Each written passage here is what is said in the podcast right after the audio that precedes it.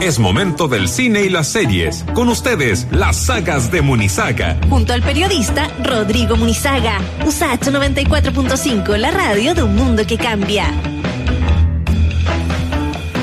Y porque nos encanta el jueves, eh, porque está justamente eh, Rodrigo Munizaga con nosotros, hoy día nos va a estar eh, hablando acerca del Festival de Cine de Valdivia, online y gratis por lo demás, nuestro querido festival que por lo demás es uno de los más importantes del país. Y también del fenómeno de Netflix Borgen, que es una serie que se inauguró hace poco, se estrenó, bien digo, hace poco, eh, y que eh, ya dejó la escoba eh, para todo público. Pero antes que eso, viene a hablarnos un poco de televisión chilena a través del fútbol también. Rodrigo, ¿cómo estás? Muy bien, ¿y tú, Mauriel? Hola, Bien, Rodrigo. pues. Oye, ¿Cómo- yo, pero cómo vas? antes que eso, yo quería hablar otra cosa con Rodrigo. Rodrigo eh, tuvo un tuiteo la semana pasada a partir Ya. de los incidentes que ocurren cerca de, de su casa, ahí cerca del parque forestal. Sí. que Fue muy replicado y de hecho generó una crónica en Sí. Emol, ¿cierto Rodrigo? Que de hecho era una de las crónicas más vistas durante varios días, donde daba cuenta de, del cansancio de los vecinos eh, que, al respecto de lo que está pasando ahí, ¿no? Eh, claro, es raro que un, que, que un, que un periodista sea como, como parte de la noticia, ¿no? A no sé, no sé que sea sacar una canción. Eh, pero, pero te quería preguntar igual, eh, Rodrigo, ¿cómo, qué, ¿qué reflexión hacer al respecto, tomando en cuenta que vimos tu nombre en esta crónica, que fue muy compartida, que fue muy leída? Eh, ¿qué, ¿Qué podrías decir quizás sobre lo que te toca vivir estando ahí? Bueno, están todos los días, ya llevo como cinco o seis días con protestas acá y, y, y lo agotador es que en verdad desde marzo que no teníamos un fin de semana en que uno pudiera salir libremente, no sé, cruzar al parque, yo vivo frente al parque. Y justo hubo manifestaciones, eh, o hay rabia de, de la gente por lo que pasó el viernes ahí en el río Mapocho, pero siento yo de que también estamos en pandemia y que obviamente no es muy aconsejable el tema de las manifestaciones. Yo al menos no me expondría jamás, o sea, no me expongo ni siquiera como a más de una o dos personas, eh, menos Mm. una manifestación. Y, y, y claro, y todas las manifestaciones terminan justo debajo de mi casa, de Mm. mi departamento, de mi edificio. Y sí, estaba muy chato y subí unos videos, los subí a Twitter y claro, se generó como un revuelo donde me trataron como de todo. Mayoritariamente me trataron, me trataron como, como, como el descendiente de Hitler por, por parte baja. No, y gente patúa que te, que te ponía, te retuiteaba eh, y Rechazo. poniendo rechazo, po. Sí, No, porque es algo que yo puse pues. después. Y, y Sí. lo otro es, lo que más me llamó la atención, eh, o sea, dos cosas. Una, como que la polarización que hay es, es bien impresionante porque Sí. eh, porque no me había pasado tan, tanto así, como que todo está muy politizado y en realidad estar chato de que ay, quemen, no sé, los contenedores de la basura, entonces la basura yo la tengo acumulada ahora acá. Claro, a la Mm. gente le puede parecer una tontera ver otras cosas, pero en realidad yo estoy hablando de algo muy puntual que es vivir en un barrio que desde hace un año o está con pandemia o está con manifestaciones. Y eso es muy estresante, es como el nivel de estrés que uno tiene de que no puede salir por uno o lo otro, es muy estresante. Y lo otro que me llamó la atención es la falta de empatía de la gente en que eh, me mandaban a cambiarme de barrio. Es como en el fondo es como, báncate porque vivía ahí, punto. Claro. Y, y nunca me había pasado. Y, y, y- yo me he bancado acá, llevo 10 años viviendo acá con celebraciones desde eh, Chile Mundial, eh, campeonatos del Colo Colo de la Chile y, y no, pese a lo que se habla al menos de los barristas, no puede que a lo mejor termine en, en algunos incidentes, pero no es lo habitual. O sea, como que ver quemar a un auto es algo que yo he visto este año nomás. Mm, mm. No, igual el nivel de era, violencia Bueno. es distinto. Era importante, o sea, bueno, yo sentí que había que preguntártelo porque te leímos, Rodrigo, y, y tu, y tu opinión en Twitter, en redes sociales, generó harta discusión, insisto, esta crónica que, que de algún modo armó eh, Emol, a partir de tu eh, frase Sí. y de otros testimonios, eh, insisto, fueron las crónicas más, más vistas, digamos, dando cuenta también de una de una realidad, digamos, ¿no? Derechamente, ¿no? La- Había escrito otra- además para reportajes de la tercera, Claro. escribí en primera persona, entonces claro, Me acuerdo, sí, tal era cual. como una continuación de eso. Rodrigo, Bueno. aguante, vamos que se puede. Entremos en materia, derechamente. Hoy día, fútbol, a propósito de lo que tú hablabas, de los barristas que se portaban, incluso los más malos, aparentemente, eran los que se portaban mejor. Eh, hoy día hay fútbol y, mm, y ¿qué podemos decir al respecto? Bueno, parten hoy día las clasificatorias, que son lejos lo más visto en la televisión eh, en casi todo el mundo, eh, salvo, no sé, en Estados Unidos, como en países raros que no les gusta el fútbol, pero eh, o que no les gusta mucho, pero, pero acá hay un suceso y, eh, bueno, algo ya hemos sabido porque el 29 de agosto partió el Campeonato Nacional y por el CDF se han estado emitiendo los partidos donde no hay público y lo que es una rareza, como alguien decía por ahí que jugar sin público era como bailar sin música y como que y como que Oh. tiene mucho mucho de eso la verdad eh, no va a haber público cuando se canta el himno nacional y, y una barra pifia y todo no eh, el jugar de local además pierde un poco de sentido porque no, no tienes a, a tus hinchas alentando o pifiando en caso de, no sé, tiro libre, penal, eh, alguna falta del árbitro. Es una rareza, ha sido súper raro. Yo he visto algunos partidos por el CDF y a mí me ha parecido súper extraño. No sé si ustedes han visto algo. La verdad, Rodrigo, no, nada, pero, Sí. pero, pero, pero, pero tiene que ver con eh, una cosa más de tiempos que otra cosa y, y- y lo que me llama la atención también, eh, eh, pensaba en lo que tú estabas diciendo eh, y, y claro, la rareza de, de quien lo ve, pero ¿será que quizás para los jugadores sea quizás menos tensa la situación de ambos lados, me imagino, yo, no yo- sé. Yo, yo creo que no, porque imagínate me- me- meter un gol y que en el fondo no haya ni un solo grito en Y todo nadie el lo estadio. celebre. Uy, qué heavy. Qué sí. pesado. Es de verdad, es como- Ya, pero los compañeros de la banca, los dirigentes, Ya, los que pagan los sueldos. Pero no, meten tanta bulla. No, pero. Rodrigo tiene razón. lleno, o sea, imagínate. la localidad eh, siempre históricamente ha significado, comilla, una ventaja por el factor del, del- de la gente, por el apoyo que, que le da el público, en el mejor de los casos, digamos, ¿no?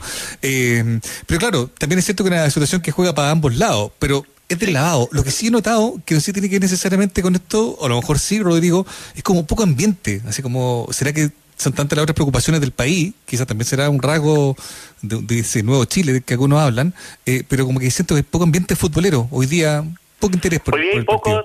to- tomando en cuenta de que parten las clasificatorias. Ahora, yo creo que en cuanto a rating, bueno, la gente que la quiera ver la van a estar dando por televisión y por CDF. Eh, yo creo que igual por televisión va a marcar alto rating porque eh, es una buena hora, eh, está toda la gente en la casa, es como Mm. con o sin teletrabajo, eh, pero va a ser una rareza ver a la selección chilena jugando sin público, pese a algo que yo me, a mí me parece súper raro y discutible, lo que están haciendo los, los- los- las transmisiones en todo el mundo, incluyendo acá en Chile, es que le ponen un ruido de fondo, como una barra que está constantemente, No. es súper extraño. No, eso es Eh, feo. Es como risa sí. grabada. Sí, sí, po. y lo otro que tienen, y que, yo, y que en general, bueno, acá es bien macabro, eh, afuera yo no he visto como partido en el extranjero, pero ponen público digital. Y ese público di- digital se ve súper mal, no se ve súper falso, Qué mal ¿verdad? gusto. Sí, eso es feo. Pero hay algunos que han hecho cosas lindas. En Alemania, ¿tú cachaste que pusieron como unos, como unos monitos así como de, mm, ¿cómo se llama? De, como de cartón. Eh, con la cara de la gente que pagaba una entrada virtual por estar, comillas, apoyando en la cancha a su equipo. Eso me pareció como, bueno, los alemanes, que se viven dentro son marcianos, fin. Ahora, igual igual todo esto obedece, hay, hay compromisos comerciales en las clasificatorias van a partir en, en marzo, por lo tanto están súper retrasados para el Mundial de Qatar Claro. del 2022, pero eh, igualmente también era un problema para los jugadores de fútbol. Eh, obviamente como el tema de, obviamente reciben menos eh, bonos, eh, hay un tema ahí con las plata, y, y por lo tanto había que volver sí o sí. Se va a sentir un poco extraño ver, o sea, no ver la televisión, sino sentir de que no hay un público que está ayudando a la selección chilena. Eh, es parte como de esta nueva normalidad y yo quería hablar de eso porque además es algo que nos vamos a tener que acostumbrar mínimamente hasta marzo del próximo año Mm. o más. Loquísimo. O sea, por lo tanto, estas clasificatorias van a ser sin público y con una celebración que además los jugadores no pueden mucho acercarse. Entonces, como, como espectáculo televisivo, yo siento que pierde un montón. Mm. Sí, sin Oye, ¿a duda. Sin duda. Oye, ¿puedo decir algo? Que, Sí, que- obvio, que, obvio. o- romántica de la, de, de la radio y amante de la radio para siempre, eh, mejor lo escuchan por acá, po, por, la, por la radio Sach. Eh, vamos a estar eh, también ahí con los secos del bar. Eh, y, y qué mejor que, que, que, que cuando le ponen ellos en el relato, o sea, no, no hay dónde perderse. Digo, eh, Totalmente. Es un poco lo mismo, sí. Oye, ya todo esto, eh, disculpa que te saque la pauta, Rodrigo, pero bueno, siempre es valioso conversar contigo porque tú tienes buena mirada sobre cosas que son relevantes. Siempre cuando uno realiza el, el, a fin de año el rating, los partidos de la selección chilena, Festival de Viña. Festival de Viña ahora en controversia, los canales insisten en que no se haga, quieren ir hasta Contraloría, em, y eh, Viña, en la comisión se juntaron ayer o antes de ayer, entiendo, y, y están llamando a los canales que hagan una, un festival tipo COVID. Hay una controversia abierta, yo no recuerdo puntos tan distantes de, mm, en la negociación o en la mirada entre ambos. ¿Cómo lo lees tú? Yo creo que, bueno, eh, a mí me parece que la, alcaldesa Reginato está empujando mucho esto eh, porque la plataforma de Viña eh, da réditos extras más allá de un asunto de plata que son para los canales, porque el municipio no, no le entra mucha plata porque la plata ya, ya la recibieron. Mm. sin embargo, Claro, va a haber un problema para el municipio porque si no hay festival, este, este todo esto se corre un año y por lo tanto eh, igual van a perder un año en el fondo el, municipio, eh, lo que puede ser un poco problemático. Pero eh, yo creo que finalmente van a llegar a, algún punto de acuerdo. Es imposible que se haga un festival COVID de seis días, incluso de un par de días. Mm. ver, ver un show de cuatro o cinco horas por lo demás de qué manera lo podría llegar a hacer. En vivo no se puede, eso es, eso es totalmente imposible porque la Quinta Vergara podría estar sin público, pero la cantidad de gente que tendría que ir, aunque como, como, el, como ahora lo estamos hablando de los partidos de fútbol, eh, si fuera una banda a tocar, solo esa banda lleva un staff muy grande, claro. pero además están toda la parte técnica. Eh, para que eh, se, se, televise eso. Por lo tanto, y eso es imposible, eso el MinSal no lo va a aguantar, porque en el fondo serían mínimamente unas 150 o 200 personas ahí. Mm. Eh, no, es que, es, que es, loquísimo, pero no quiere darle el brazo a torcer tampoco la alcaldesa. Sí, es que yo creo que esperan alguna, alguna suerte, yo creo yo, de compensación. Eso es lo que yo siento.